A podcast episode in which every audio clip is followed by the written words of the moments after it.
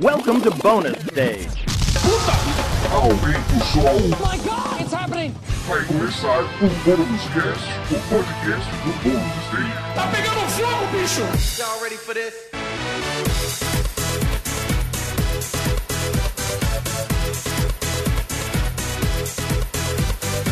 Sejam muito bem-vindos a mais uma edição do Bônus Cast, o podcast de cultura pop do Bônus Stage. Bom dia, uma boa tarde, uma boa noite aí para os meus queridos que estão aqui comigo hoje. Nossa, se uh, eu dei um pulo aqui na cadeira. Corou aqui assim, né? Eu, Eita! Foi mal. Não, não, foi legal, foi animado, foi animado. Foi, é, é, animação acima de tudo, galera. A gente não pode deixar a peteca cair também, né? Eu sou o Rodrigo Sanches, junto comigo Beatriz Blancolar. Olá! Tudo bem? Tudo bem, dentro do possível, saudável, respirando bem. Graças a Deus, né? Então tá É tudo importante. certo. Comigo também Pedro Solino. Olá, meu querido. E aí, Rodrigo, e aí, pessoal nos ouvindo, tudo bom? Tudo certo? Joinha. Tudo tranquilo. Tudo Tá ótimo. bom, o importante é isso, cara. E Wagner Waka também com a gente. Bactéria! Tem que começar um Eu podcast. tava esperando, eu tava esperando por isso. Astral lá em cima. Uhul, Astral lá em cima, mas a gente. bactéria continua filho da puta. Pois é, Exato. micróbio do Micróbio do caralho. caralho. Micróbio do caralho. E aí, antes de começar, que a gente sempre fala isso no finalzinho dos, dos podcasts, né? Pra galera se cuidar, já vamos mandar a real aqui agora. Fiquem em casa se você puder. Cuidem-se, passa álcool gel, tá? Sério, fica em casa. Motivo pra sair de casa é tipo comprar comida, comprar remédio, não é dar um rolê porque você tá triste, tá? É, e fica Só- em casa sozinho, né? Sozinho assim. Que eu falo. com- Isolado. É, com as pessoas que não moram com você. Não vai fazer festa. Ah, mas eu tô em casa. Não. Não, não adianta. Não. Não seja um pau no cu, é isso, cara. Nada Quanto mais vocês ficam saindo, mais essa bosta de quarentena vai se estendendo. Aí todo mundo fica, essa porra não acaba. É lógico, tá andando de bike aí fora, ô retardado. Eu tô anotando o nome de todo mundo que posta stories, eu não tô dando um follow, eu tô anotando, porque assim que a porrada for permitida, vai rolar, entendeu? É, eu tô parando de seguir as pessoas que É, estouram a Tá, tá, quarentena. tá me fazendo mal. Tá me fazendo mal. Tá, eu tá, fico puto. aí sacanagem. Aí Tá, eu paro, sabe? Foda-se. Tchau. Não, aqui eu, tô, eu tenho uma pasta de print chamada Rancor. Você faz o print e guarda lá, entendeu? Tá tudo catalogado. E aí, depois, quando acabar a quarentena, organiza uma planilha, porque se se organizar, todo mundo toma soco. Justo. Então é isso. Boa. Fica aqui o meu incentivo à violência no começo desse podcast. Fica aqui o, o incentivo pra você treinar em casa, tente fazer exercícios, não fique parado, né? Porque quando acabar tudo isso, já tem resistência suficiente pra sair no braço com a galera. Existe Exatamente. motivação maior pra treinar do que ódio e rancor das pessoas pra encher Não é? porrada? Não, cara. Exato. É Não pra isso que eu treino, porra. Mas enfim, fiquem em casa, se cuidem, tá? Tá? Por a favor. gente fala brincando, mas não é tão brincando assim. Aí cabe a você tentar entender o que que é brincadeira ou não, entendeu? A gente vai deixar em aberto. Aquele negócio, a gente marca assim. É, cinco horas na, na praça ali na, com a Iberê com a Iberó, uh, hein, saca? Quando acabar a treta pra gente sair no pau. Se aparecer sem luva e sem máscara, vai apanhar mais ainda. Vai ser pedrada, que não precisa chegar perto, entendeu? O cara já chega com um taco ali, pau, né? Foda-se. né? Brincadeira, A brincadeira. tá a gente escrito, aquele taco de beisebol escrito diálogo, né? Eu acho uma idiotice isso. Mas eu dou risada, caralho, disso. Bom, chega, né? A galera vai no Spotify denunciar. Mais um podcast tradicional aqui com as nossas indicações das coisas que nós estamos fazendo, principalmente nesse momento de pandemia, que estamos todos confinados em nossas residências. Lembrando que aqui no Bonus Cast a gente não dá spoiler, só quando tem spoiler a gente avisa antes, até na descrição do, do podcast, tá? Mas aqui nesse podcast não tem nenhum spoiler, então pode ouvir tranquilo. Aqui não tem spoiler! Então a gente vai falar um pouco aí do que nós estamos jogando, do que nós estamos lendo, assistindo e por aí vai. Eu vou falar hoje pro nosso. Va o Wagner é o seguinte: Eu. eu vou falar pra você começar hoje, só que é o seguinte, cara. Ah, Se você falar de coisa de culinária de novo, eu vou te chutar do. eu, tenho, eu tenho duas coisinhas pra contar sobre. Ah, lá, sobre Porra, Aí, ó, ó, ó, olha lá, olha lá, olha lá. Cara, desde a última vez, desde lá. a última vez que eu, que eu indiquei um programa de culinária, a gente já terminou duas é, dois programas de culinária aqui. A gente começou a assistir um programa de culinária. É, inclusive, é, eu quero mostrar pra vocês o quanto eu, eu tô viciado nesse negócio. Eu Hum. tenho uma, uma, uma peça de roupa de um participante de um reality show de culinária que tá rolando aí. Eu não posso contar. Caraca, agora eu tô curioso. Depois eu conto Eu tô curioso. Mas eu quero deixar uma dica rapidinha aqui, é, de uma série que chama Todos contra o Chefe, tem na Netflix, que é uma série assim, eles pegam uns, uns- é uma série australiana, então eles pegam uma galera e coloca pra cozinhar contra, na verdade a série se chama The Chef's Line, então assim, seria tipo a fila de chefs. Então no primeiro episódio a galera é, cozinha contra um cara que é tipo o, aprendiz do restaurante, aí depois pro chefe de estação, depois o, o subchefe e depois o chefão do restaurante, né? É, e vão sendo eliminados assim. E é um puta de uma série legal, por isso chama Todos contra o Chefe. E, e é muito legal porque é só chefe diferente daqueles que a Bia falou, sabe? Dos afetados, assim. É um- não, tem um cara, tipo assim, é, tem uma mina lá que ela começa a chorar e tal. Aí o chefe desce e fala: O que que tá acontecendo? Ela, ah, minha massa não dá certo. Ele, não, é que você botou muito assim. Aí o cara vai lá e faz a massa, entrega pra ela e ela consegue entregar. Tipo assim, super good vibe, sabe? Não, assim, Ah, os legal. caras sabem Ah, que eles é são foda, sabe? Eles não precisam ficar mostrando pros. Assim, tem um chefe só que, eu- que eu torci pra ele perder, porque ele era meio. Oh, minha, a minha reputação está em jogo aqui. A gente, ah, pô no seu cu, cara. Ai, sabe? filho. Pegaram. Quem liga? Ninguém nem sabe que você é. amor. É, sabe? Tipo, pegaram um fera lá, botaram pra cozinhar contra o cara e, tipo. E aí os outros é muito assim, tipo, eu tô aqui me divertindo, sabe? Tá mó legal. Pra quê, né?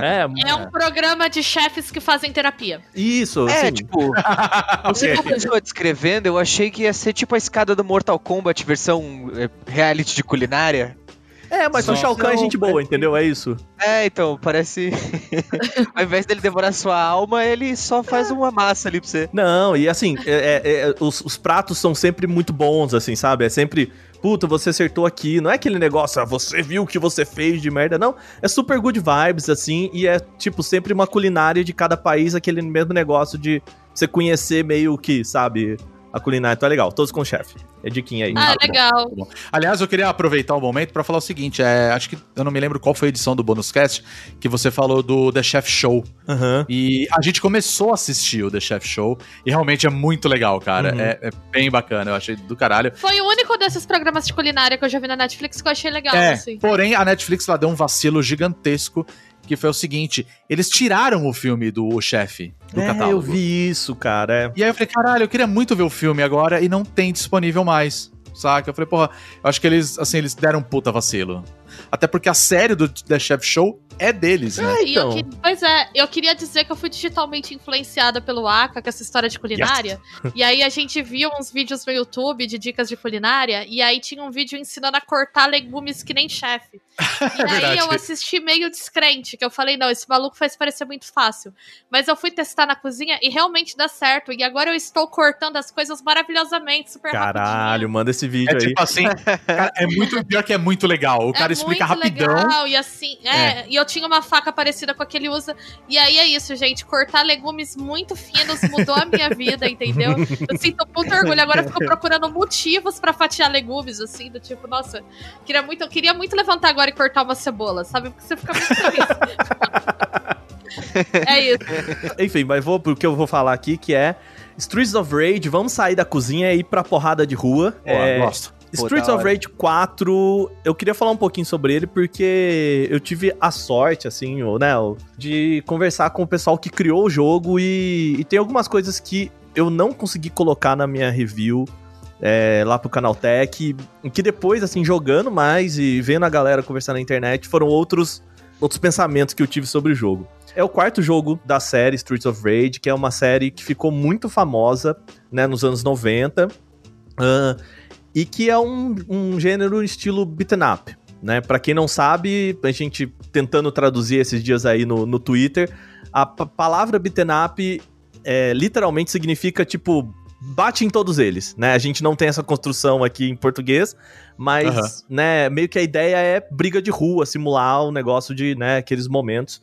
E que é um negócio que não existe mais, né? Assim, não é muito Sim, mais a parada da galera e, sabe, eu acho que a, a briga de rua, sair na rua, os brigões, assim, não é um negócio mais da, da nossa cultura pop. E, e eu acho que já começa aí mostrar que é um jogo meio defasado em alguns pontos, né? Uhum. Ah, E até porque o melhor beat'em up da história é o das Tartarugas Ninjas, todo mundo nossa, sabe disso. bom Nossa, demais, com bom certeza, demais. mano. Mas eu vou te falar uma coisa, é, é tanto Wagner quanto eu, né? Eu joguei também o fiz inclusive o, o olhadinha, o último olhadinha do distrito. Tem dois, né? Uhum, Um que foi antes quando você pegou o A a, build, né, que, eles- foi a prévia, uhum. e quando antes de sair eu também joguei, né? E aí eu, eu joguei a versão completa e tudo mais. É, vocês acham mesmo que tipo o Up é um é um estilo defasado assim, já, tipo, já era, fica no passado, foda-se, e esse jogo, vai, o Streets of Rage 4 foi tipo o último suspiro assim do, do estilo? Ou você acha que ainda dá pra fazer muita coisa? Assim, é, eu acho que o beaten up já era um estilo defasado na época do beaten up, sabe? Sério mesmo? É, é porque assim, o beaten up, ele é um estilo que vem dos arcades, né? É, exato. Então, assim, quando ele vai pro console, ele já é um estilo que tá meio atrasado no seu próprio gênero, assim, né?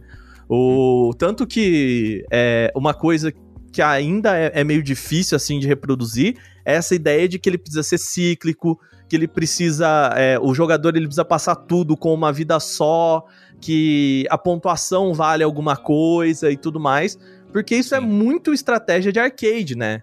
A, a Uhum. ideia de tipo, cara, a gente só vai dar uma vida pra essa pessoa, ah, é, a pontuação vai ranquear ele no final e tudo mais, exatamente porque, bom, você tinha que fazer o arcade girar, né? Você tinha que fazer a galera gastar grana com o arcade e fazer com que ele não fique muito tempo no arcade, porque senão outras pessoas não jogam, né?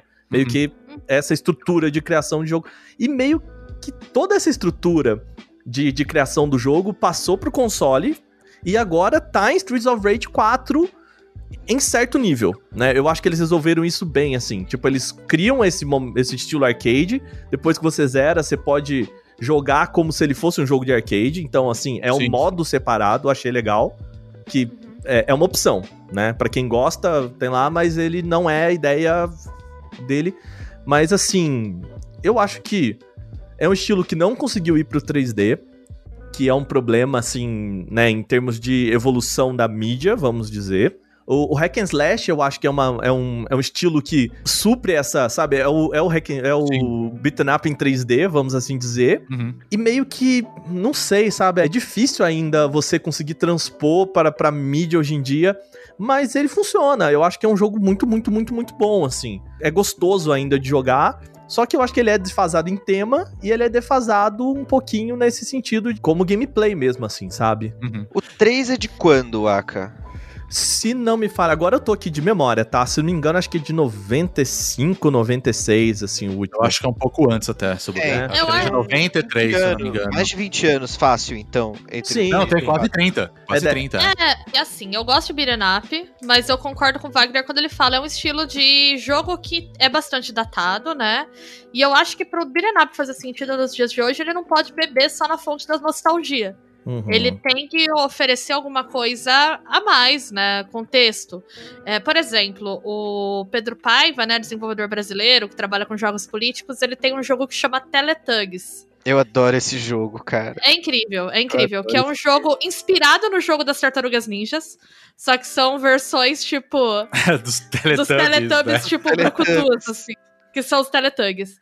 E ele é uma grande sátira com a situação política brasileira atual. Então, os vilões que você enfrenta, por exemplo, são, são ícones dos anos 90, só que como representações do discurso que a gente tem hoje. Então, por exemplo, o esmilinguido, todo mundo sabe o que é, né? O que, que ele tá representando. então, um dos inimigos é o esmilinguido. O outro inimigo é aquele. Sabe aqueles bonequinhos do Amaré?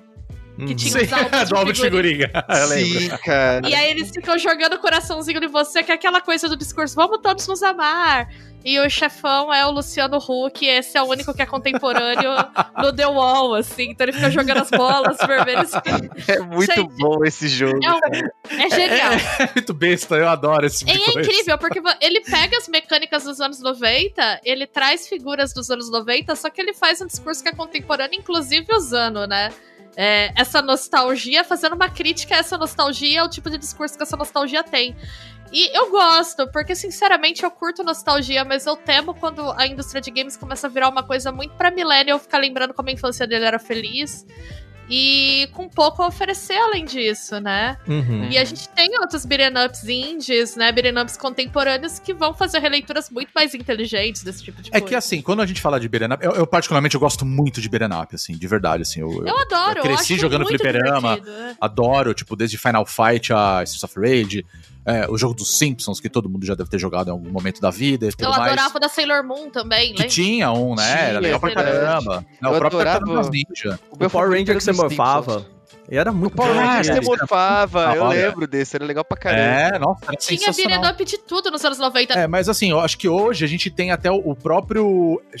O nome é muito cretino, mas é o Streets of Fury, né? Que inclusive é, é- foi a galera que desenvolveu a, a engine, né? Do Isso. Streets of Rage 4. É né? do pessoal da, da Guard Crush Games. Guard Crush, isso. E eu acho esse jogo horrível, porque eles usam, tipo, fotos, né? Como se fosse um, Uhum. um Mortal Kombat, eu acho bizarro. Mas a gente tem, por exemplo, tipo, Scott Pilgrim, tá ligado? Que, tipo, eu acho um beat'em up sensacional. Castle Crashers é muito bom. Castle Crasher, sabe? Tipo, são jogos muito legais, assim. Então, é, eu acho que a gente um dia a gente pode fazer um podcast sobre o beat'em up mesmo, porque a gente pode falar horas sobre isso. Uhum. Mas eu achei, eu não sei se foi a sua a mesma perspectiva, assim. Eu gostei muito do Streets of Rage 4, principalmente porque já é uma série que todo mundo já conhece, tá ligado? Tipo, se fosse um jogo novo, eu não sei se ela teria talvez tanta relevância. Mas é isso, a Sabe? relevância dela só se dá pela nostalgia. Pela um nostalgia, problema. exato, exato. Tipo, ele é um jogo nostálgico. Ah, eu achei a trilha sonora, por exemplo, que pra mim é uma das coisas mais legais de Streets of Rage. Tipo, chamaram as pessoas que fizeram Uhum. dos jogos anteriores pra ter a mesma atmosfera e tudo mais. Isso eu achei legal pra caralho. Mas eu acho que se fosse em outro caso, eu acho que ele seria um bom up, tá ligado? É, a gente separa ele em duas coisas, assim, né? Entrevistando o, o Cyril, que é o CEO da Dotemu, né? A Dotemu, ela é a empresa meio que bolou o negócio. Então, o cara foi lá, é, chegou na SEGA e falou, olha, a gente queria fazer esse... o, o novo jogo e tudo mais, depois que eles... é, refizeram o Wonder Boy lá, eles também foram os responsáveis pelo Wonder Boy, que é um jogo incrível. eu acho maravilhoso. É. Maravilhoso. E meio que assim, eles são bons em trazer IPs antigas, né, pro, pro universo de hoje. Aí, é, eles chamaram o, o pessoal da Lizard Cube e a galera que tem essa engine que é do Streets of Fury. E que é bom, assim, tipo, a engine dos caras é, é boa e eu acho que é a coisa mais atualizada do jogo, sabe? Nossa, com certeza. O, o ponto é que, assim, a hora que eu comecei a conversar com o cara, eu reparei um negócio. Ah, ele sempre bate no discurso de nós somos muito fãs, todo mundo que trabalha com a gente é muito fã e não sei o que lá. E nesse meio, eu acho assim, existe o ponto positivo e o ponto negativo de ser fã, de fazer o, o jogo de fã para fã, sabe esse negócio aí do é, de, né, de quem ama videogame para quem ama videogame. Que o primeiro ponto é, beleza, você vai ter um cuidado que uma pessoa que não conhece a série não vai ter. Ponto. Isso é claro, óbvio e tudo mais, entendo. Mas, por outro lado, você cai nesse ponto, é, nesses mesmos vícios, né? Então, Exato. então, assim, a história de Streets of Rage é um negócio qualquer coisa, né? O, o- caralho. a- a o que ele quer contar com aquilo é qualquer coisa. Então, por exemplo, ele poderia mostrar um, um lado mais assim. Cara, tipo, o que, que significa sair na rua batendo nos outros em 2020? Exato, Sabe? né? É, o que. E aí, de novo, é, fiz essa pergunta pro cara, coloquei isso no Twitter e gerou. um- Uma galera veio me encher o saco por causa disso e muita gente apoiou, que é o seguinte: principalmente nas personagens que são antigas, como a Blaze e, e algumas inimigas, assim, a menina tá lutando até hoje de saia, sabe? Tipo. É defasado, é. Pra dizer o mínimo, né? Sim, eu tô usando um eufemismo aqui até. É. Então, É bobo. é bobo. Você tira a potencialidade que você tem de trazer coisas legais pro jogo. E eu não tô falando de grandes discussões. Não, Só de trazer uma narrativa mais interessante. Porque é bobo, é infantil. É, e tudo que eles, que eles trazem de volta é meio infantil, assim. Então o Axel, ele é um tiozão que tem uma jaqueta e uma blusa amarrada na cintura. Então, assim, meio que ele é, ele é a figura, sabe, do- daquele que não quer crescer, assim, e... E a Blazer, de novo, ela é a menina que luta de saia até hoje e tudo mais. Mas tem, por exemplo, a Cherry, que é uma personagem nova, que é uma menina adolescente, que tem uma guitarra nas costas, uma calça jeans rasgada, nada sexualizada, tipo, a invenção nova, ela é atualizada. Sabe, o que mostra assim que tudo que o, o, os caras quiseram deixar no passado e deixar nessa nostalgia e tudo mais, é, ainda é defasado, entende? Sabe, tudo uhum. que eles falam, oh, o que, que a gente pode colocar de novo aqui funciona. O problema é o que não é novo, né? Por isso que eu, às vezes eu fico pensando assim que talvez a, a o gênero seja defasado exatamente por isso, porque eles, ele precisa ser vendido para alguém que não quer algo novo né? Exato, é. exato. Que é o que eu falo da indústria de games virar essa coisa pra millennial ficar lembrando quanto a infância era uhum. boa. É, Tudo bem você curtir uma coisa quando você tinha 12, 13 anos, né? É, e você gostar desse produto ainda hoje. E aí, mas assim, tu precisa ter uma mentalidade de 12, 13 anos quando você vai atualizar esse produto? Porque uhum. pelo que você me fala, né? E eu li a entrevista que você fez, né? Na hora que você questiona ele sobre personagem feminina, eles lançam a carta do super trunfo da nostalgia. É. Ah, é, mas como a gente se lembra dela.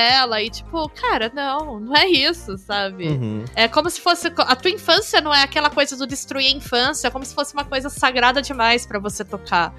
E eu acho isso um vício ruim da indústria de games, assim, né? Sim, ah, e no final das contas, assim, em termos de mecânica, eles trazem umas coisas bem interessantes, como, por exemplo, assim, é, eles mudam algumas coisinhas simples, como os golpes especiais, como a ideia de combo, no jogo, é, os botões de item, sabe? Eles atualizam essas coisas de gameplay, eles atualizam também, né? O pixel poderia ser em pixel art, eles fazem toda uma estética de desenho que eu acho é, de cartoon, cartoonizada, assim, né? Que é muito interessante. É, então, nesses pontos, eles atualizam bem a série, sabe? É, é, é atual, é gostoso jogar, funciona as mecânicas, os controles funcionam, apesar de eu achar que eles ainda travam muita coisa porque o gênero pede isso, né? Às vezes você sente assim, cara, eu queria que esse personagem fosse mais mais ágil, mais rápido e e mexer é, melhor. coisas que me incomodaram também, tipo, eu, eu claro, a gente vai acaba jogando com todos os personagens, aquela coisa toda uhum. para ver qual é que é. Mas, por exemplo, a, a, minha primeira escolha foi o próprio Axel, né? Que tipo é basicamente o protagonista ali, tá ligado? Uhum. E ele não corre. Não. Só Cherry. Caralho, tipo.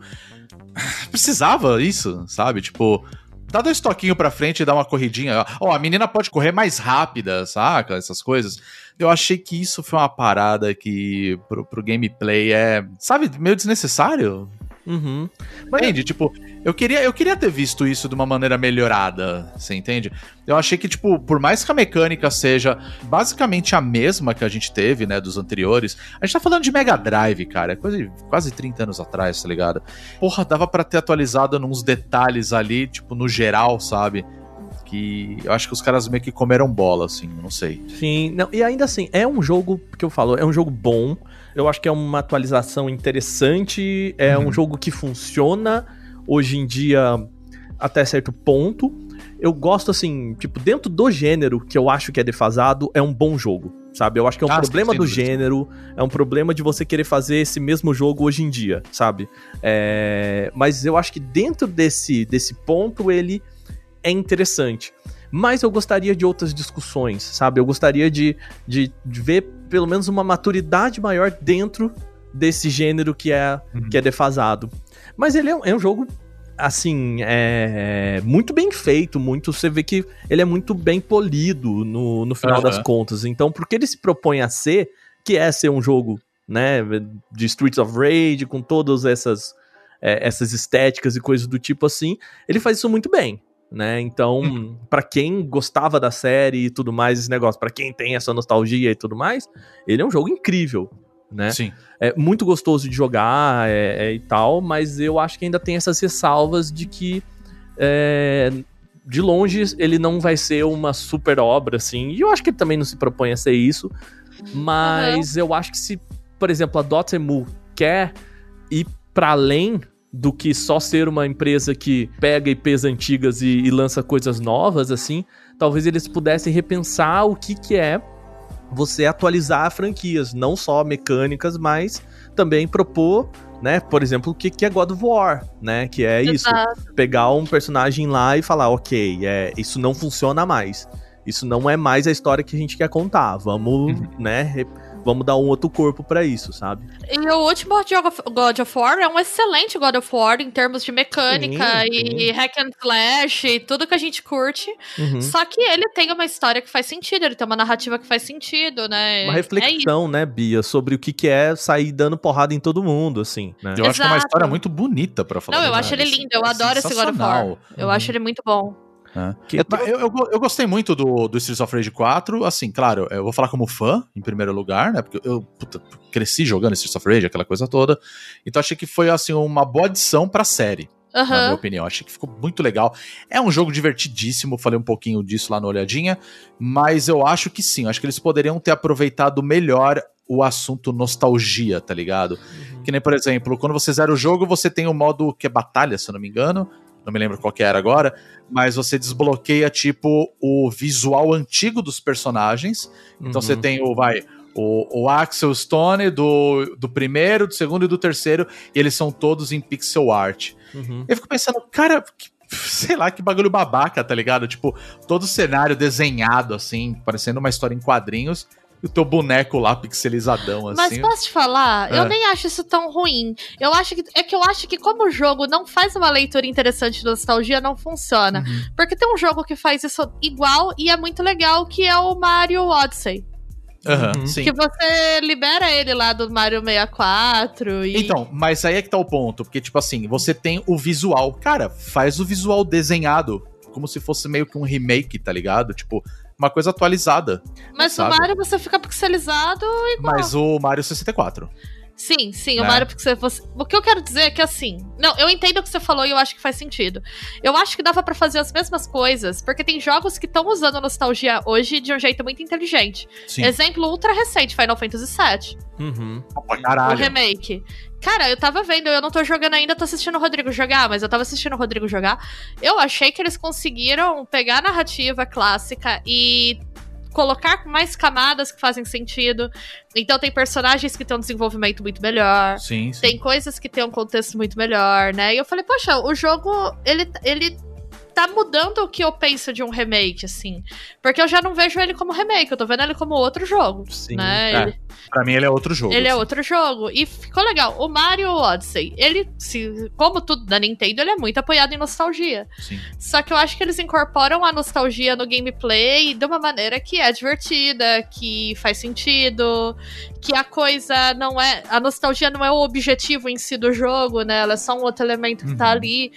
Então, sei lá, eu acho que assim, não, não é eliminar a nostalgia da indústria de jogos, mas é começar a pensar a nostalgia de forma mais crítica, né? Uhum. Que não é só liberar um personagem com, com visual antigo, de que porque, ai, que legal. É, o, o- essa, até essa pergunta eu fiz pro, pro pessoal lá também, de tipo, cara, eu, eu fui bem claro pra ele assim, ah, é, é beleza, é divertido, mas não funciona, né? E Uhum. aí o, o que ele me contou, e, e ok, eu até entendo, mas eu acho que isso poderia estar mais explícito no jogo, é quando eles começaram a testar o, o game, o pessoal da Guard Crush já tinha engine. Então eles, pra testar a, a engine, eles usaram os assets antigos, né? Então é, ele falou: ah, vamos ver aqui o que funciona, não sei o que lá. Então eles usaram os personagens dos outros jogos. E meio que no meio do caminho eles falaram: cara, tá divertido, por que, que a gente. Eles resolveram, sabe, o, o, o momento assim: oh, vamos colocar isso no jogo final? E não tem uma pessoa que fala: velho, larga a mão disso. Mas, mas por outro lado, assim, também conversando com outras pessoas, eu falo assim, cara. é- é, outras empresas transformariam isso numa DLC paga, por exemplo. É, é verdade. E, é verdade. e aí, no final das contas, eu entendo, assim, que, ok, é um negócio a mais pro, pro jogador e, e entendo por que que tá lá. E quando o cara me conta isso, eu, eu aceito, sabe? Uhum. Mas eu acho que poderia tá, sabe, ser um negócio mais, assim, explícito pro jogador e, Sabe, algo que pudesse contar essa história pro jogador também, pra não ficar só esse negócio jogado que não funciona e, e não funciona. Desculpa, é, é- pode ser divertido, você fala, nossa, que legal, lembro disso, não sei o que lá, mas não funciona pra estética do jogo, não funciona pra nada ali dentro do jogo. Não combina com a estética, não combina com gameplay, não combina com nada, assim, Uhum. né? Mas, ok, eu entendo o, o, o porquê tá ali. Mas eu acho que faltou explicar isso, né? É o famoso assim, tipo, é, é o filme que, que você só entende quando você lê o livro, sabe? Ah, pode crer. Faltou atualizar um pouco, por exemplo, sei lá, um- tem um, um chefão que você enfrenta lá que é o. É, o Shiva, né? E aí você, você luta com ele, a hora que você termina, você é, mata ele, ele faz aquela pose assim, meio de Sasuke, assim, sabe? E vira. Ah, fazia tempo que ninguém testava os meus poderes assim. Olha como é bom lutar com alguém tão forte como você de novo. E aí você. Cara, isso é tão anime anos 90, velho. Ah, mas olha, é, é que foi proposital, óbvio, mas é, eu entendo o que você quer dizer, de tipo, Porra, amigo. Sabe? sabe? É, precisava, de novo, sabe? É tão, é tão infantil, assim, tão. Ah, bobo, sabe? Que você fala, nossa, chega uma hora que você. Porra, sério? Assim? É, é, é Goku contra Vegeta de novo, sabe? É, eu achei que tem, tem um vilão, vilão, né? Ele é- é um, um boss, uma fase, que é uma referência aos jogos mais antigos da série. Aí eu falei, ah, é sério mesmo, cara? Que tipo, que bosta, tá ligado? tipo, é legal, é, é interessante enfrentar ele, não vou dar spoiler. Mas, ai, sabe quando você fala assim, ai, caralho, velho, tipo, fizeram isso, assim, pra criar uma narrativa numa parada que eu achei mega idiota, tá ligado? É um fanservice puro, você diria? Não é um, é, é um fanservice, claro. Tem, tem dois personagens, três, né? É que um deles é jogável depois. Não, mas todo mundo já sabe quem deve ser, mas não vou falar. Mas, assim, sabe quando tudo gira em torno das coisas ali, meio que pra fazer o fanservice mesmo? Porque, tipo, uau, isso sim é Streets of Rage. Tipo, cara, tudo bem, saca? Beleza, é legal jogar um beat'em up. Eu, eu curti pra caralho, não vou mentir, não. Achei do caralho, foi um dos jogos mais legais desse ano. Gostosíssimo de jogar, assim. É. Uma delícia, assim, a mecânica dele é boa pra cacete, Uhum. assim, não tem nem o que reclamar, sabe? Mas tem, tem aspectos que é aquilo que você falou, eu acho que, cara, deveriam ter sido atualizados. Sabe? Sim, tipo, o novo sindicato vai dominar a cidade. Tipo, caralho, velho, sério, mano? Sindicato? Sindicato? É. O videogame não consegue fazer sindicato, meu filho. Ninguém consegue. Você assistiu indústria americana? Que é sindicato? E é tipo um nome meio bosta pra puxar o legado do Mr. X, tá ligado? Aí você fala, ah, velhão, tudo bem, eu entendo a narrativa meio super-herói ali, história em quadrinhos, porque é, é isso em Streets of Rage, tá ligado? O vilão dos outros era o Mr. X. Cara, puta nome de produto de limpeza, tá ligado? Vai se fuder. e aí, tipo, saca? Tipo, beleza, cara, eu- eu entendo a narrativa. Mas assim, cara, eu acho que eles tinham muito a faca e o queijo na mão. E aí eu não sei se é pau da, da SEGA em falar. É, vamos levar, porque a SEGA vive disso, né? Basicamente, né? Da nostalgia. Sonic. Cara, tinha muita coisa que eu acho que os caras poderiam ter feito muito melhor pra falar, cara, olha, da mesma forma que o Final Fantasy VII fez um bagulho legal pra um jogo, né, um remake, eu acho que o Streets of Rage 4 eles poderiam ter feito uma parada muito legal pra revitalizar o estilo, assim, de verdade. Então eu acho que, do meu ponto de vista, acho que faltou isso, mas independente disso, pra mim, Streets of Rage 4 ele é um jogaço, assim, Sim, legal sim, sim. pra caralho. Agora eu vou falar uma coisa que eu acho que você vai concordar comigo. Eu jogava Streets of Rage 4 e aí eu ficava pensando, cara, a Dotemu deveria fazer um remake ou criar um novo jogo que é o Comic Zone. Uau. Que é aquele estilo de desenho, cara, ele funciona perfeitamente pro Comic Zone. Que também era um jogo legal pra caralho e tinha tudo a ver com história e quadrinhos, acho que ia funcionar, que é uma maravilha. Então, Dotemu, paga nós aí, se precisar ajudar no desenho, me chama. Eu, nossa, ia ficar do caralho, velho. Não, é show. O estilo é atualizado, eu acho que falta. Acho que falta lapidar o negócio, assim, falta lapidar. Faltou uma farofa ali, entendeu? sabe? Faltou uma farofinha ali. É, como eu sempre digo aqui, uma mão na raba, outra na consciência, entendeu? Falando um pouco de nostalgia também, eu tava numa nostalgia de um jogo que eu joguei muito quando eu era moleque, quando eu era mais novo. Persona 5 de novo não. Chega. Brincando, Não, dessa vez não. Eu joguei Inclusive muito. tem uma olhadinha aí já, né? Isso do- aí, isso aí, cara. É, Confira uma olhadinha. olhadinha do Persona 5 Royal, foi bem legal jogar esse jogo. Mas agora eu vou falar de outro jogo que era um cala-boca sobre Persona 5. e eu tava numa vibe de jogar Ragnarok nessa quarentena. É um jogo que eu joguei muito, Ragnarok Online, principalmente o Bro, o server BR. Ainda, Muito. ainda funciona? Ainda tá funcionando? Então, é exatamente isso que eu vou te falar. Eu fui tentar instalar e jogar o BRO Uhum. e tá uma bosta. Assim, eu sei que tem gente que joga até hoje, que é apaixonadíssima por esse jogo e tal, mas desculpa, gente, vamos ser sinceros, o jogo é uma merda. O servidor não é bem cuidado, a level up não toma cuidado com nada, tá cheio de bot, a economia tá quebradíssima naquele jogo. Aí eu tava trocando ideia com os amigos e eles falaram, porra, por que, que você não tenta esse jogo aqui chamado Tree of Savior? Que é, do, que é um jogo que foi criado pelo próprio criador do Ragnarok, que é o Kim Hakil. Uhum. E aí ele desenvolveu esse jogo e tá disponível de graça na Steam desde 2016. Aí eu, porra, jogo de graça, que é o sucessor do Ragnarok. Na É Steam. de graça? É de graça. Free to play, desde Nossa, 2016. olha só. Ah, Eu isso é lembro- legal. Eu lembro quando ele foi anunciado e tudo mais, e aí todo mundo falava, nossa, né? É, sucessor espiritual do, do Ragnarok, e eu jurava que ele era pago. Não, ele é de graça, cara. Ele tem Cara, tipo. eu jurava que ele era pago. Você pode, assim, vamos lá. Eu, aí eu fui testar o jogo. E aí eu já tô com mais de 100 horas nesse jogo. Ca- Acontece. Caralho, o Pedro ele não pode pegar uma parada, velho. Ele debulha. Como consegue? é, Eu acho consegue, bonito que o Pedro é muito dedicado, mas eu só queria fazer uma observação aqui. E eu acho que a expressão sucessor espiritual é que nem a expressão monstro sagrado. ela é esquisita e ela tinha que acabar. Agora eu vou falar mais uma curiosidade que não. Que foda-se pra quem tá ouvindo. Eu acabei de procurar aqui o Tree of Savior no, na Steam e ele já tá mostrando que eu já tenho na minha biblioteca. aí, ó, você já tem até o jogo, cara. Como? Então, eu não faço ideia. eu tá na faço. lista. Você tem uns 400 jogos na sua biblioteca que você nem tocou. É verdade. É verdade. Isso é o problema de muita gente. Eu também tenho um pouco esse problema. Eu que é vou o problema? fazer o sponsored do Rodrigo aqui. Ele fica assim É, pra mim, foda. Bia.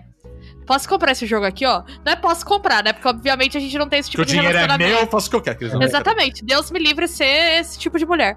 Mas ele só fica assim, Bia, eu vou comprar esse jogo aqui, ó, tá 10 reais. Aí eu falo, você vai jogar? Aí ele fala, não, eu queria dar uma olhada. Eu já sei a resposta.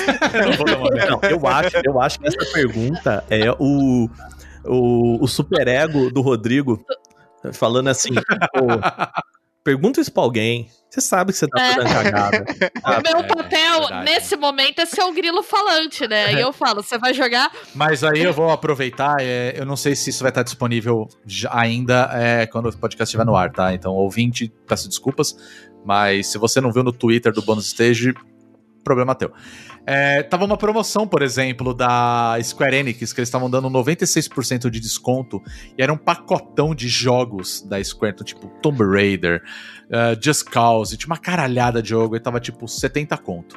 É, eu vi isso daí. Caralho, velho, 96% é uma parada que ia pagar, tipo, 1.500 reais e tá saindo por 70 conto. Acho que eu vou comprar. Aí eu abri a lista. Aí eu olhei e falei, não, cara, eu preciso ver quais são os jogos. Não posso sair gastando dinheiro do nada, assim, saca? E aí eu vi, tipo, Tomb Raider, Rise of Tomb Raider. Falei, cara, já tenho. Aí, tipo, Just Cause. Eu falei, pô, eu tenho. Just Cause 3. Eu falei, puta, tenho. Aí eu, ah, beleza. Comecei a ver. Era uma caralhada de jogos que, além de eu já ter jogado, jogos que eu já vi, já- é, que eu joguei até em outras plataformas, me deu vontade de comprar. Por quê? Porque a gente cai muito no erro de tipo, ah, tá barato pra caralho, então eu vou aproveitar e já vou pegar. E eu tenho esse problema muito sério, principalmente no Humble Bundle, que direto aparecia. Nossa, Isso faz sim. tempo, né? Rodrigo, Ah, 200 jogos e aí eu, plau, vou comprar aqui porque deu dois reais, tá ligado? posso te dar uma dica? Por favor. Lembre-se daquela Jogue, máxima do Julius. Se você não comprar, o desconto é maior. Lembra? Você não pode desapontar a Nath Finanças, Rodrigo. Não pode desapontar ela, cara. Eu acho que eu vou fazer uma. Eu vou fazer um tipo um, um card assim. Eu vou recortar a cara do Julius e da Nath Finanças e eu vou deixar colado em cima do monitor do Rodrigo, assim como se eles estivessem olhando pra ele, Boa. sabe? Nossa, vou, vai, vai, nossa, vou comprar uma casa no que vem, então, com isso. Não. É, Mas o. eu- mas aí eu tomei no cu, assim, pra falar a verdade, porque eu comecei a pagar o Humble. Mano, é, agora tá como. Agora tá como o Humble Choice, né? Você Aham. paga uma grana. E aí você fica com uma biblioteca de jogos que você pode escolher quais que você quer, né? São 10 no total. E, cara, eles são muito filhos da puta. Porque, tipo, eu falei, ah, eu não vou pagar do mês passado. No, mês passado eu falei, ah, não vou comprar. Desse mês agora, tipo, eles, eles bloqueiam para um mês. E eu não percebi. Então, tipo, cobrou, liberou a- a- os jogos pra escolher e só veio o jogo merda, assim. E o dólar tá caro, né? Então, tipo, eu paguei, tipo, 70 pau, assim, em jogo que ou eu já tinha ou jogo que eu não queria. Eu falei, caralho, que merda. é gente, pra Aí, ter aí um depois eu balão. fiquei pensando nisso, eu falei assim, cara, eu não vou comprar esse pacotão de jogos da Square, primeiro, porque alguns eu já tenho, e segundo, porque, tipo, cara, eu já tomei no cu da outra vez, eu, eu não vou comprar não, foda-se. Como tá disse ligado? uma grande amiga minha, pra ter o malandro tem que ter o otário, né, gente? Vocês têm que ficar ligados. Exato. todo, Não, eu fui muito otário, eu fui muito otário. todo dia um otário e um malandro sai de casa, né? Quando eles se encontram. Exatamente, cara. Exatamente. Exatamente. Mas vamos falar de coisa boa, né? Vamos falar Vamos aí. falar aí do jogo. Então, uma coisa que eu achei muito legal no Tree of Savior é que você tem muita opção de criação de personagem. Quando você Hum. cria o personagem, você escolhe uma de cinco classes, que é Swordman, Wizard, Clérigo, Archer e Scout. O Scout seria tipo o. Rogue, assim. Ah, tá. Ok. Seria tipo o Rogue. E, e É bem aí. parecido com o próprio Ragnarok, né? Que É. já tinha. É, já tinha essa vibe até. O Swordman seria o espadachim, o Wizard seria o. o mago. E por aí vai. Só que eu acho que no começo ele é mais limitado. Você só escolhe essas cinco, né? Porque no Hag tinha uma porrada. Tinha uma caralho, mercador. Nossa, caralho. sim. É verdade. Só que o que acontece? Nesse jogo, cada uma dessas cinco classes tem uma porrada de subclasses. Então, por exemplo, o Swordman tem Lancer, Matador, Murmilo, Barbarian, Cateract, Templário, Fencer. Uma porrada, uma porrada de subclasses. E você escolhe, dessas subclasses, você escolhe três delas. E elas vão ser sua build, entendeu? Você vai montando seu personagem em cima dessas três classes. Nossa, Então- é bem maior do que o Ragnarok mesmo, então. Sim, então, tipo, você pode ter cinco personagens Swordman e eles serem cinco personagens completamente diferentes, porque eles têm três classes, bases, subclasses totalmente diferentes, que têm mecânicas diferentes. E aí, isso é muito interessante pra buildar personagem. Eu adoro fazer personagemzinho. Comprar roupinha, mudar o Adoro. cabelinho. É legal pra caralho. Adoro! Aí tem todas aquelas porra do Hag de você ficar matando o bicho pra pegar chapéuzinho. Você fazer Matar uma, Poring, né? no- Matar poringue pra pegar o chapéu do poringue e os caralho todo, era legal pra caralho isso. Aí eu Poringue. fico lá matando poringue pra pegar a é, orelhinha de coelho. Por isso que tá com Mas- 100, 100 horas de jogo, né, meu filho? Ah, fácil. Mas Ah, eu ia fácil. comentar isso. O game design desses jogos é feito pra tu ficar lá viciado e não perceber. Porque, assim, é uma atividade que o grau de dificuldade dela não é nem muito alto nem muito baixo. Então você consegue se manter interessado nela por um tempo, né? E você fica lá e você fica, putz, eu quero isso aqui, eu quero esse chapéu aqui de poringue. Aí você fica lá, aí você põe o chapéu, é uma recompensa, tipo, fácil e visível. E aí, ah, eu vou querer esse negócio, e quando você vê, você fica com muitas horas de gameplay fácil. É, assim. fácil, é, então. É bem assim mesmo. E, e uma coisa que eu acho legal, que do- diferente do Ragnarok, as quests nesse jogo são legais e elas são fazíveis.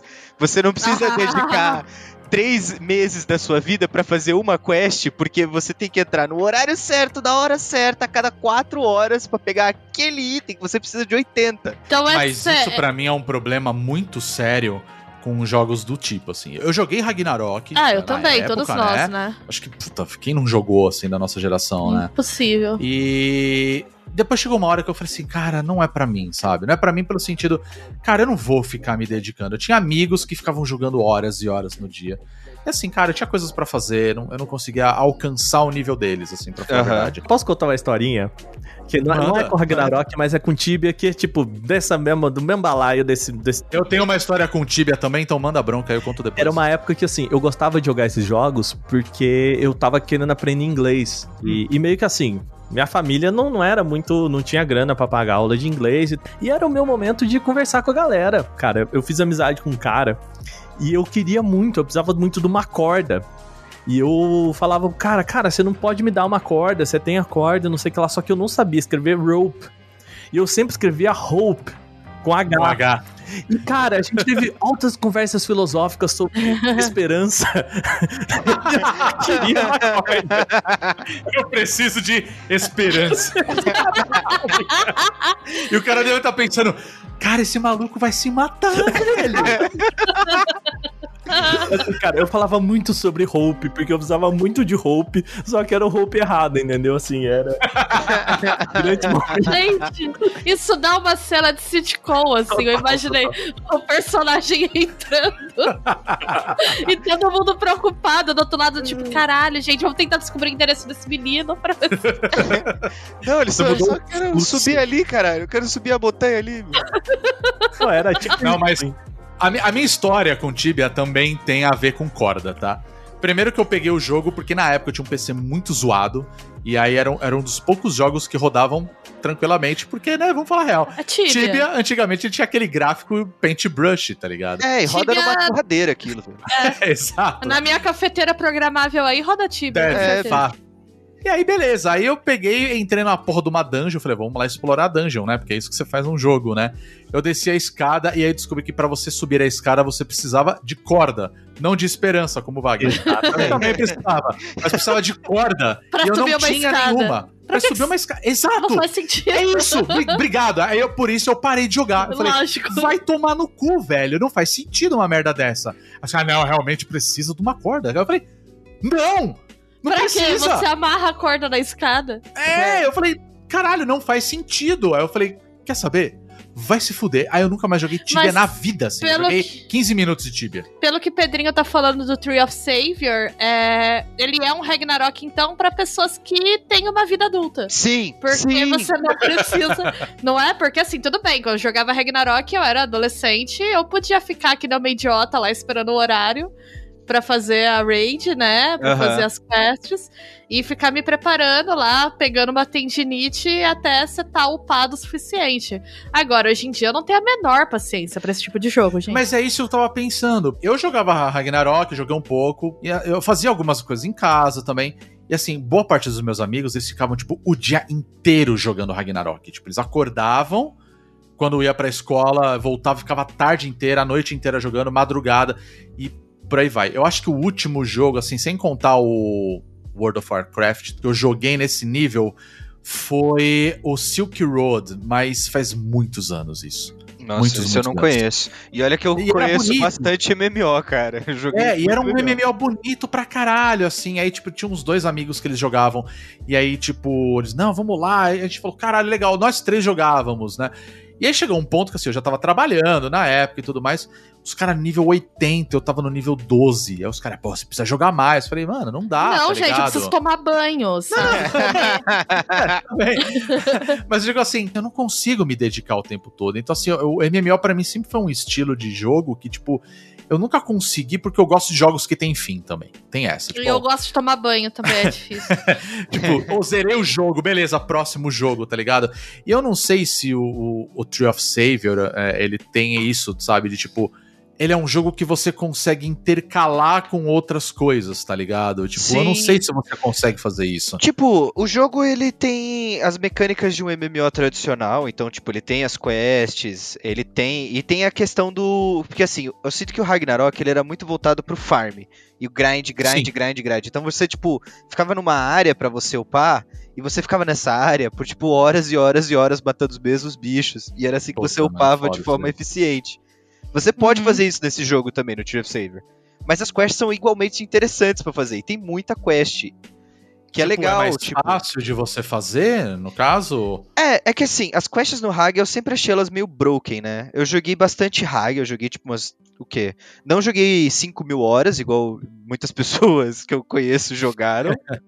Mas eu joguei o quê? Umas 200, 300 horas, porque o jogo me cansou, porque eu sinto que era muito repetitivo, era questão de grind puro, tá ligado? Você Uhum. precisava Sim. ficar numa mesma área pra você pegar um item e ele tinha 0.004% de drop e você precisava ficar matando bicho até dropar, porque era aquele item que você precisava pra progredir no jogo, Pra poder ter força bastante pra matar o boss que você precisa matar. E aí era um saco, porque você ficava lá horas e horas e horas e horas matando os mesmos bichos. Esse jogo não. Esse jogo eu sinto que ele tem mais coisas a oferecer. Só o próprio Uhum. sistema de build de classe, que já é muito legal. Tipo, com 10 minutos de jogo você já libera a primeira subclasse. Acho que nem isso, em 5 minutos de jogo você já libera a primeira subclasse. E É, aí você não precisa você. ficar perdendo tanto tempo, né, cara, pra. É, e você já consegue planejar seu personagem. Eu comprei até slot de personagem pra jogar mais, para pegar mais personagens, Uhum. que o jogo oferece um número limitado de tipo slots de personagens que você pode criar. Eu comprei mais. Mas precisa Porque- comprar como? Com dinheiro real ou. É, tipo, como ele tem suporte da Steam, você consegue colocar dinheiro na Uhum. sua carteira da Steam e ele debita pelo jogo, entendeu? Tá, mas aí então você precisa Ah. pagar pra ter o negócio. É, mas tipo, isso é um detalhe, entendeu? Porque você não precisa gastar dinheiro nenhum nesse jogo. Tá. Por Você curiosidade, pra você comprar um novo slot sai quanto? Eu comprei vários slots de uma vez, né? Então, Uhum. por conta disso, eu peguei acho que. Acho que foi o quê? 30 reais. Ah, ok. Peguei uns dois slots, dois, três slots de personagem. Não é um preço caro, não é alto. É, pessoal. tipo, peguei outras coisas também junto. Então, tipo, eu não sei dizer precisamente quanto que custa, Aham. mas eu peguei, tipo, o slot de personagem e mais algumas outras coisas, tipo cosmético e tal. Porque assim, o jogo, ele. Ele, o, ele não é pay to win, at all, assim, nem um pouco. Uhum. Você pode farmar igual um retardado, igual eu jogava Ragnarok antigamente, e você tá no mesmo level de alguém que pagou e não fez isso também, sabe? Porque o. Uhum. Porque o que, o que você paga mesmo é pra, tipo, ah, mais slot de personagem, é, roupinha pro personagem, trocar o penteado do seu personagem. Então não é uma coisa que, tipo, apaguei uma grana, mas, cara, eu tô no nível alto pra caralho. Não, você vai ter que lutar e ir crescendo de nível normalmente. Então. Sim, sim. O jogo Tá, ele menos- tem um bagulho que é o Premium também, né? Que ele te dá uns benefíciozinhos. Uhum. Tipo, um pouco mais de XP, um pouco mais de move speed, um pouco mais de detalhezinhos aqui e ali, tá ligado? Mas Uhum. assim, você consegue comprar o Premium, tipo, com o dinheiro do jogo, entendeu? Ah, ok. As animações do jogo são impecáveis, são bem superiores à do Ragnarok, na minha opinião. O jogo é bonito de ver pra um jogo nesse estilo dele, né? Que é estilo Ragnarok mesmo, sabe? Com o personagem pequenininho. Mas as animações são muito bem feitas. Cada classe parece ter um cuidado especial, apesar de ter uma porrada de subclasse. Cada personagem que você cria são três subclasses, né? E você sabe que isso me lembra, né? Porque três é o valor mínimo que você pode investir no Apoia-se, no bônus stage, apoia-se.se barra bônus stage, onde você entra lá e com 3 reais você já Só pode 3 reais, ajudar. Pedrinho? Só 3 reais, cara. 3 reais? 3 reais. Caralho, velho. Olha, parabéns pelo ataque de oportunidade, velho. Olha.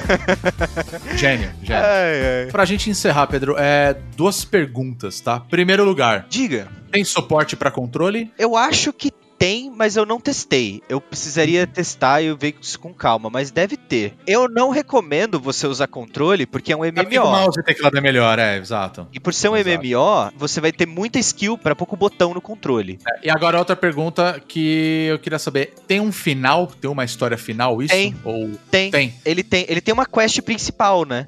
E cada Ah, quest tá. principal tem episódios. E aí, tipo, acho que são, se não me engano, tem 12 episódios que vai do level 1 ao 450. Que é o level Caralho. máximo do jogo. Eu fiz a. Eu tô no level 403 no meu main. Meu personagem Ah, pelo principal. amor de Deus. né? É, porque eu sou o quê? Eu sou um idiota. Não, eu tô perguntando porque eu vou falar a verdade, cara. Eu fiquei, eu fiquei curioso agora com esse jogo.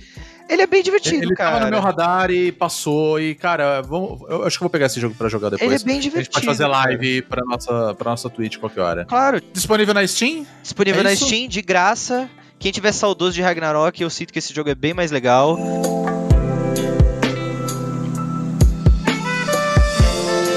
Então, eu vou recomendar um livro que eu li, que é um romance policial, né? Bem clássico, bem típico, que chama As Sombras de Outubro. Ele foi publicado pela editora Suma, e o que é interessante nele é que ele é escrito pelo Soren Svetrup. Eu não sei é, pronunciar direito, vai aí na. É, eu acho que é Weistrup. Trup, sei lá, não sei. Que é um dinamarquês, né? Escritor dinamarquês que é roteirista daquela série The Killing. Que também é uma série policial, né? Eu não assisti a série, mas eu sei que ela fez um sucesso aí. Tem uma galera que fala bem. Então, ele é um típico livro de serial killer. Né? Ele se passa na Dinamarca.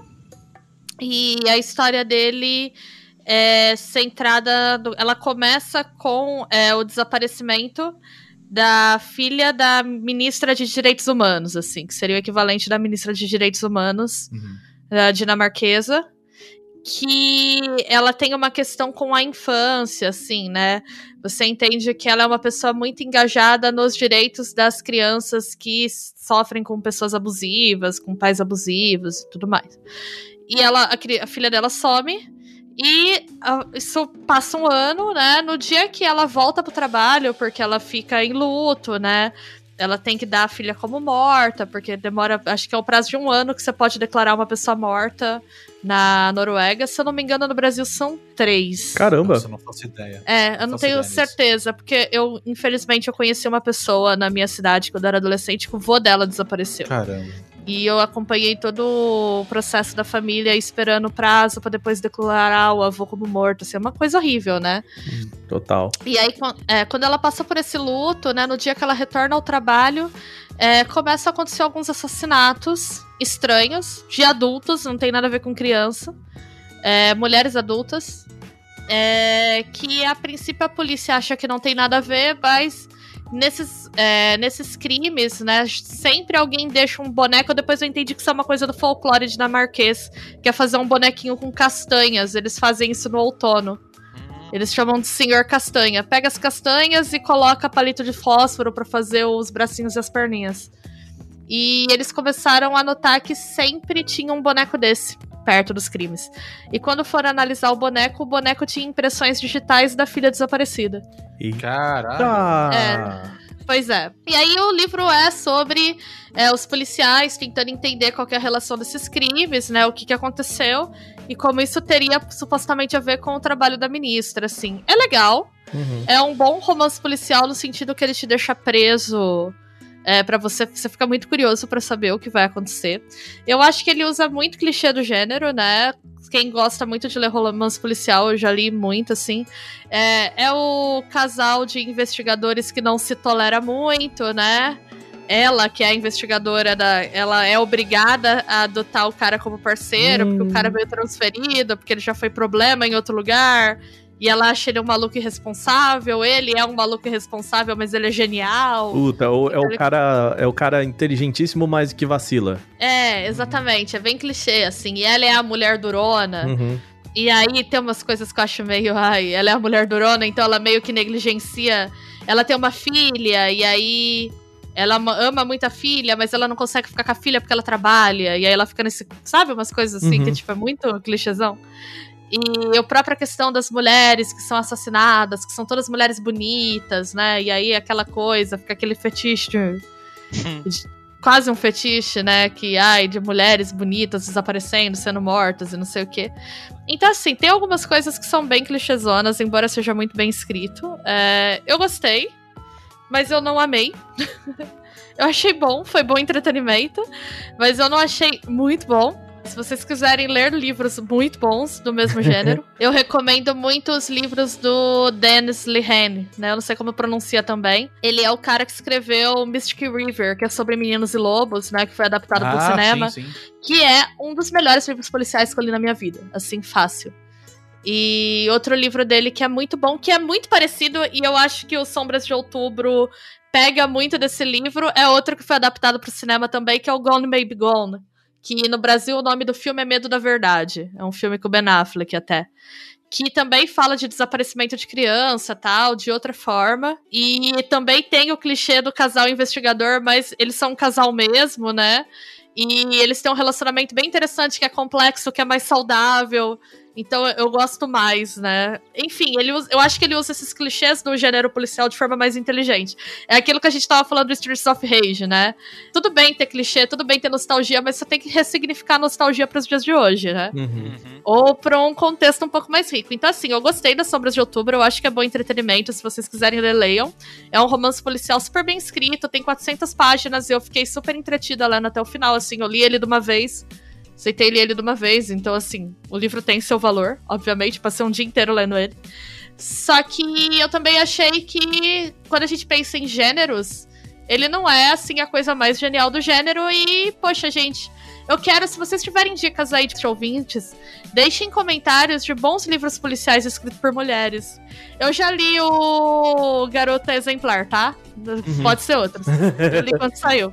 Porque todo mundo fala isso, assim, deve ter outros, não é possível. Já li Agatha Christie também, gente. Já li praticamente tudo da Agatha Christie.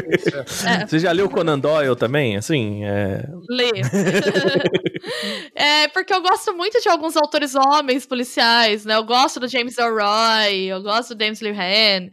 Mas, assim, é, gente, esses romances são machistas muitas vezes, sabe? Esse livro é bem machista. Uhum. Eu não vou falar por quê, porque eu vou dar um spoiler da história. Mas a motivação dos crimes é meio cagada, assim, quando você para pra pensar, sabe? Do jeito que é feito.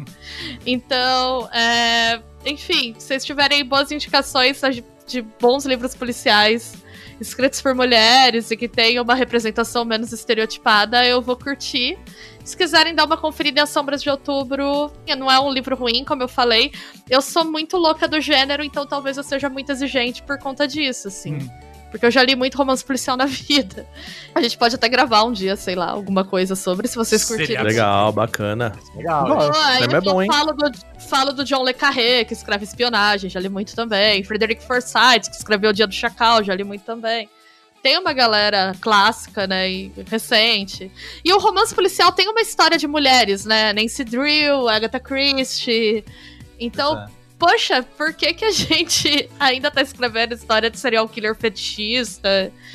Isso, ai, não sei, gente. É um Ah, artifício meio batido, assim, sabe? É, é, e o casal, né, e a investigadora durona, sabe? É, é, aliás, eu. Desculpa, é. O Sombras de Outubro é.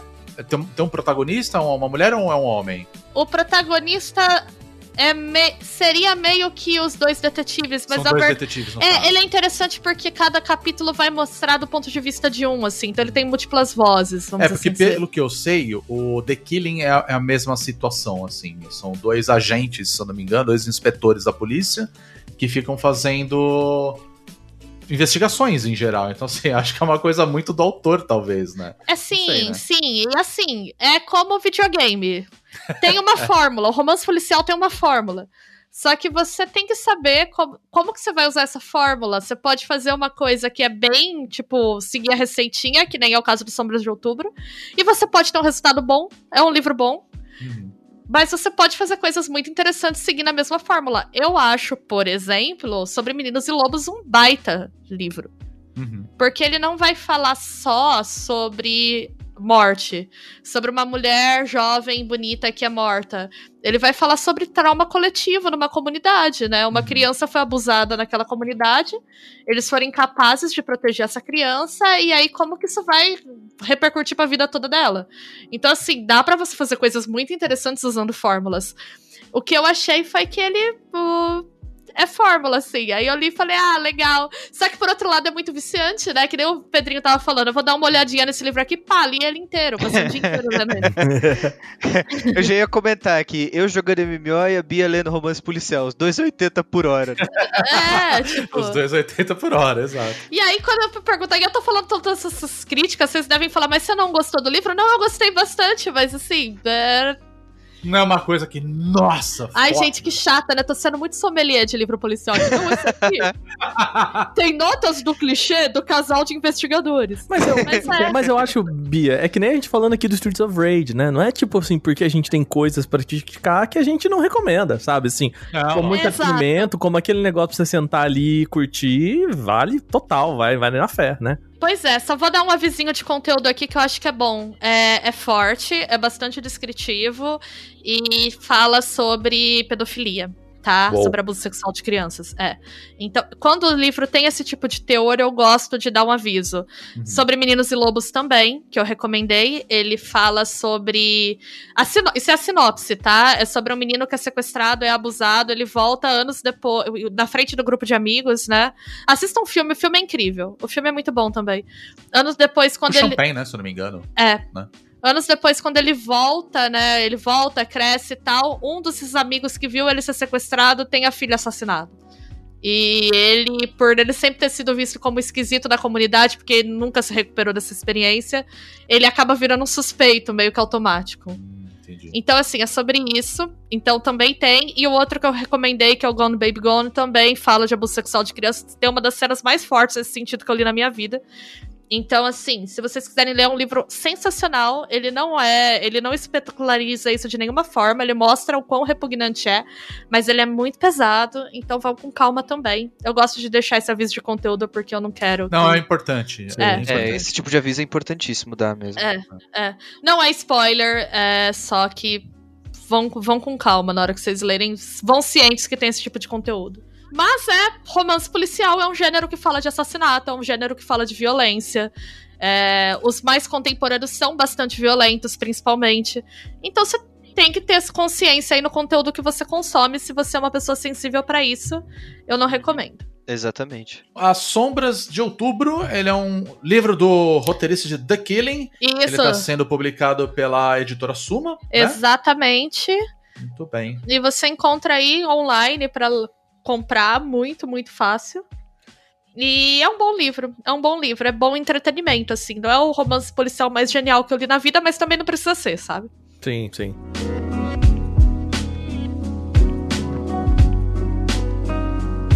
Bom, eu tô jogando muita coisa, mas eu vou preferir falar deles no Olhadinha, porque eu tô intercalando vários jogos. E alguns vocês já até ouviram sobre, né? O próprio Streets of Rage, Final Fantasy e tudo mais.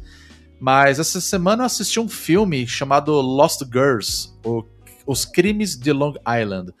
É um filme da Netflix. Ele, na verdade, ele tava completamente fora do meu radar, assim, porque, tipo, saiu no começo do ano agora, de 2020. E só quando você tá garimpando Netflix, falta do que assistir. E aí eu- a gente descobriu isso aqui, né? O, o Lost Girls. E é um filme que ele é baseado em fatos reais, né? Na verdade, o filme ele foi escrito em cima de um livro que foi escrito sobre esse caso, né?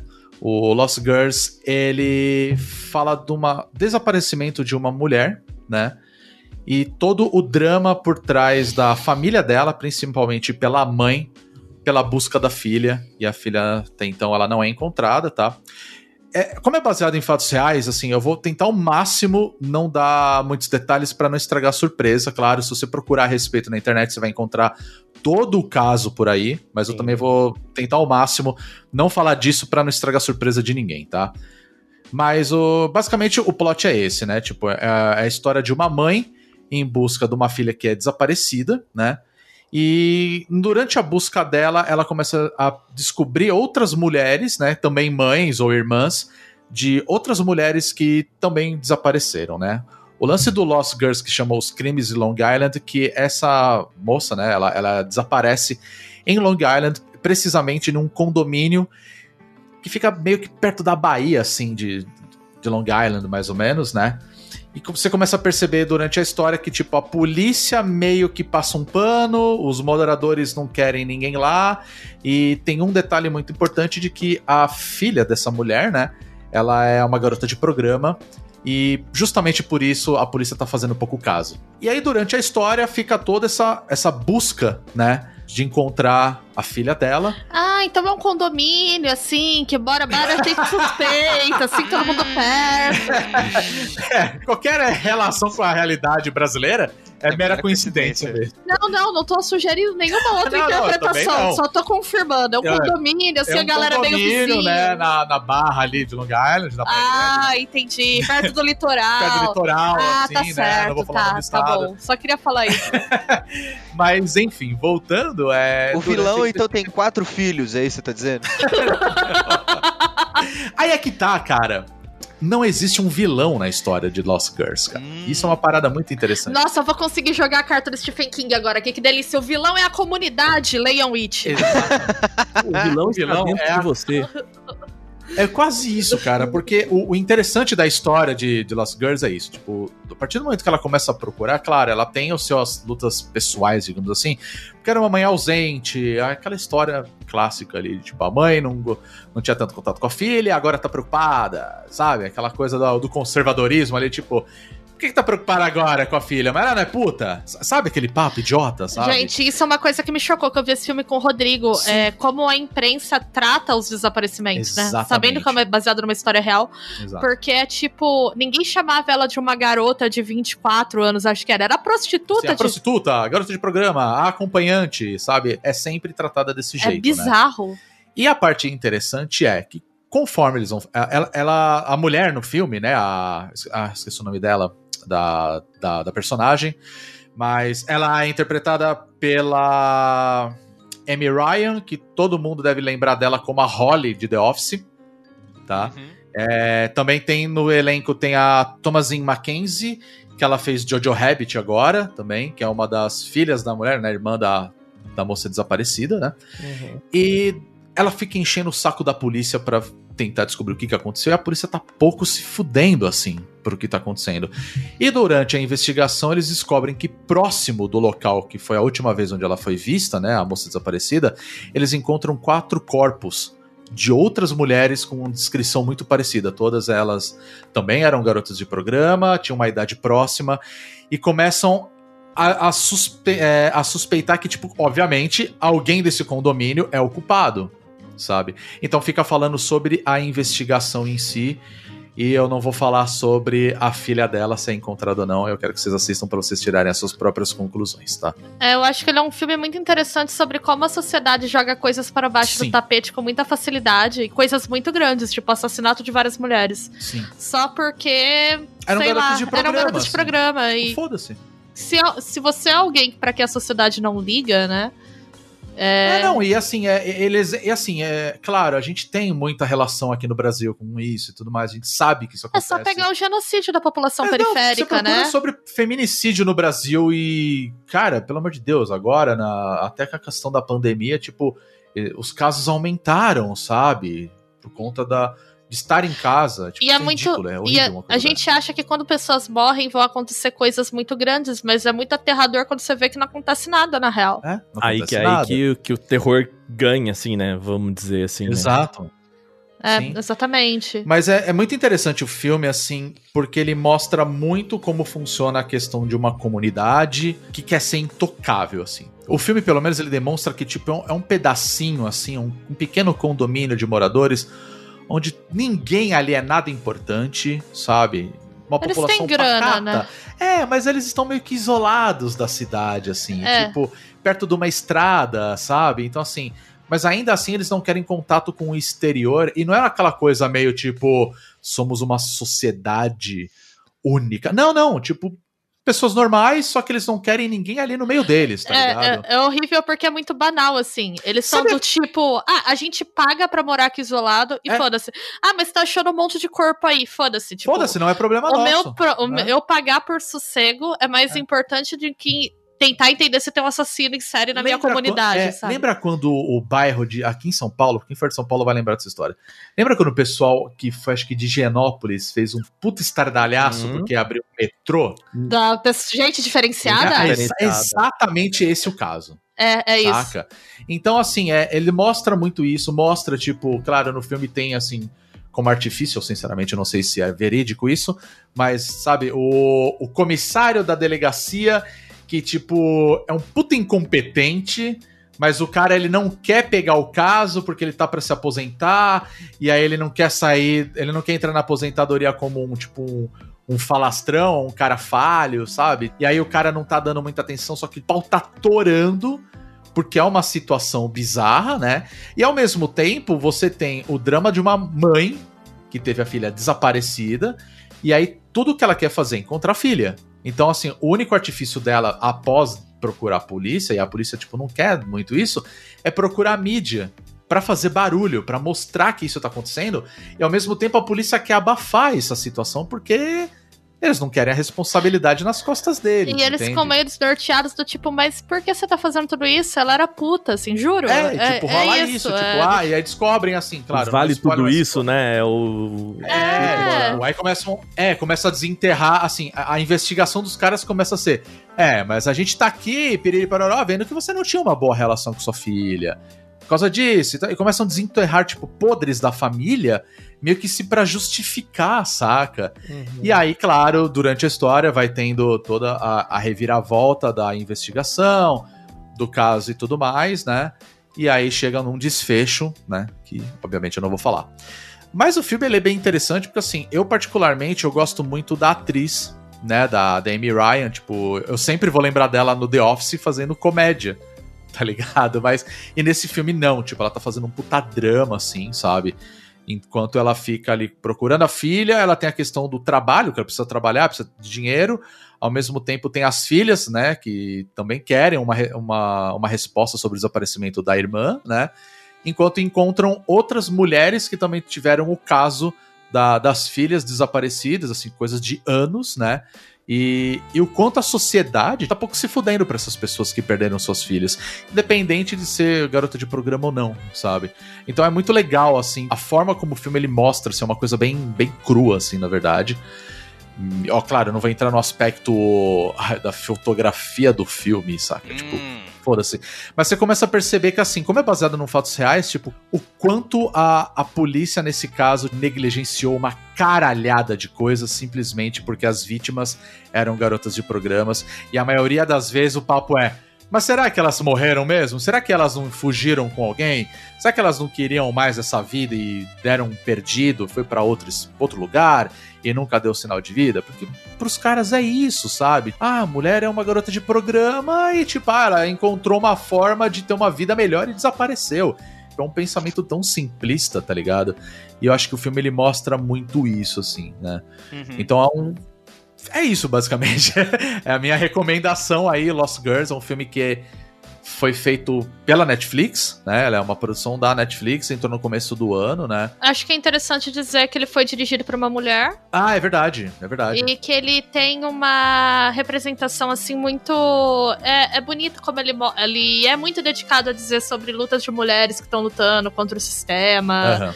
contra o sistema justicial, e inclusive eu acho que ele tem uma representação é, humanizada das vítimas, que é uma coisa que, me, que eu senti um pouco de falta do livro que eu tava comentando, né, das Sombras de Outubro. Não quero falar, me estender muito sobre isso, porque eu acho que seria um spoiler, mas é, é meio complicado o jeito que as vítimas são retratadas, então você vê a diferença do olhar quando é uma mulher falando sim, do mesmo assunto. Assim. Sim. Aproveitando o gancho, é, a Bia falou que a direção é de uma mulher, né? É da Liz Garbus. Ela também fez um documentário que tem na Netflix, que é o What Happens, Miss Simone que é sobre a Nina Simone. Acho que muita gente deve ter visto. Já faz uns anos que saiu esse documentário. Sim. É bem legal, por sinal. Uhum. É bem legal, vale muito a pena, mas enfim. Também recomendo. E, é, né, muito foda.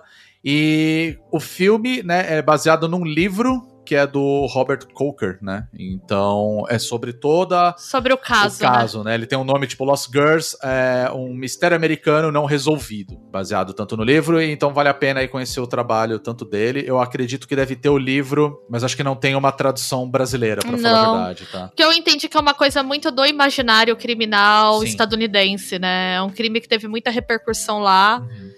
E aqui ele já não é tão conhecido. Sim, é, teve uma repercussão muito grande lá nos Estados Unidos, pelo que é. deu pra perceber, assim, na, no próprio filme. Pelo menos né? localmente, né? É. Não sei se no país todo, mas pelo menos localmente. Uhum. Eu e Rodrigo nos comprometemos a trazer coisas mais felizes semana que vem. tipo um programa de culinária. Culinária.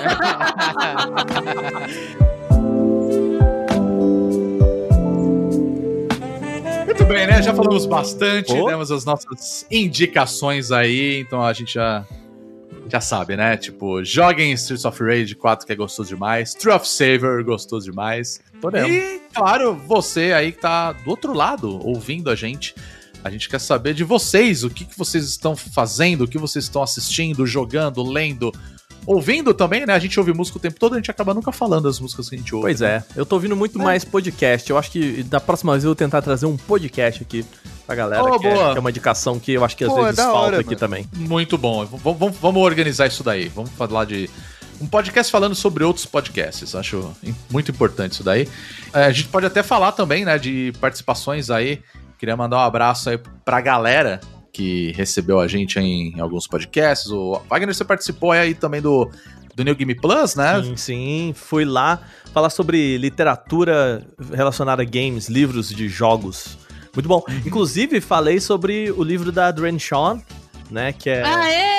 Leia Shaw! É. Eu ouvi o podcast do pessoal do, do, New Game Pocket, né? Um abração aí pra galera. Exatamente. Do, do New Game Plus. E aí eu lembro que você tava falando da Drain Shaw, eu falei, hum, a Bia vai ouvir isso aqui. vai ter um treco, cara. Não, eu até, até. Mas eu falei, eu falei rapidinho assim, porque.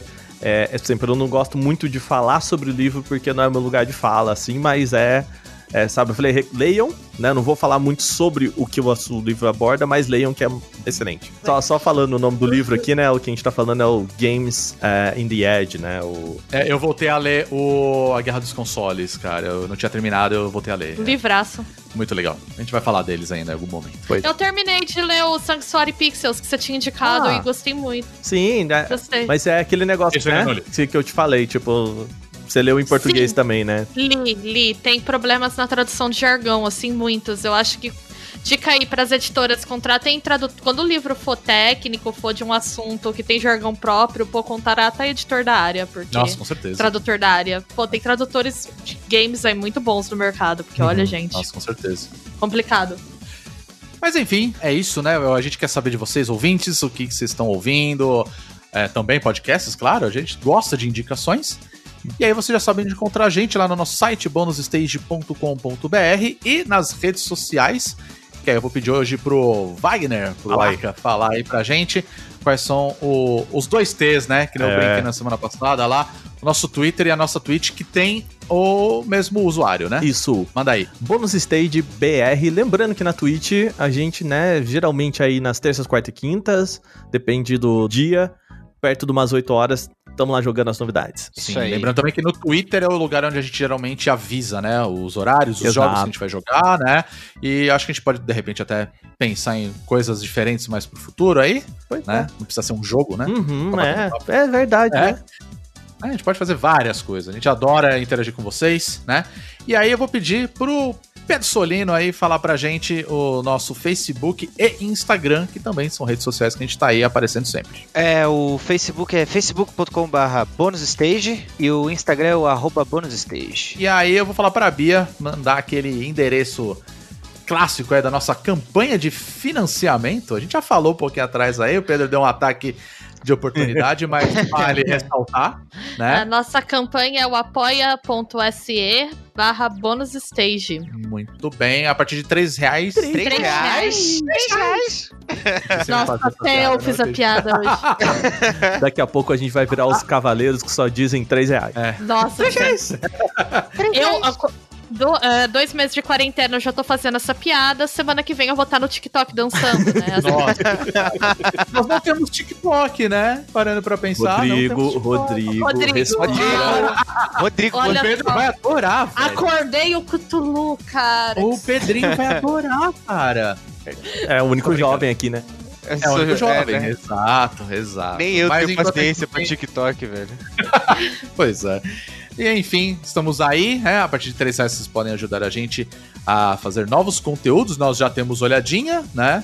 Falta pouco, falta muito pouco pra gente chegar na meta pra fazer o estante novamente, falando mais sobre livros em geral e outras coisas relacionadas à leitura, né? Quadrinhos também, etc. Então a gente agradece muito ao pessoal aí que também está nos apoiando financeiramente. Vocês têm um carinho eterno por nós, viu? Então, Muito muito, obrigado mais uma vez. Valeu. E é isso, meus caros. Muito obrigado também, né, por vocês estarem me acompanhando aqui. Bia, aqui comigo. Yay! Pedro e o Aka em suas residências. Fiquem em Muito obrigado casa. mais uma vez aí. E fiquem em casa, galera. Cuidem-se. Logo menos tá acabando. E eu quero que essa desgraça acabe logo, gente. Pra gente poder se reunir, fazer uma festa. Pois é. Todo mundo se Ixi. encontrar, né, gente? Saudades demais tomar aquela gelada. Pois pô. é, pois é. A gente vai se virando e a gente vai fazendo novos podcasts. Semana que vem tem mais. Nós somos o Bônus Stage. Um abração aí pra vocês. Quer dizer, cotoveladinha de canto aí, né? É, Eu sempre um, Wakanda. Forever pra vocês. Wakanda Forever, exatamente. Um vida longa e próspera. E fiquem bem. E até semana que vem. Então, tchau pra vocês. Valeu. Beijo. Valeu, Tchau. falou! Falou!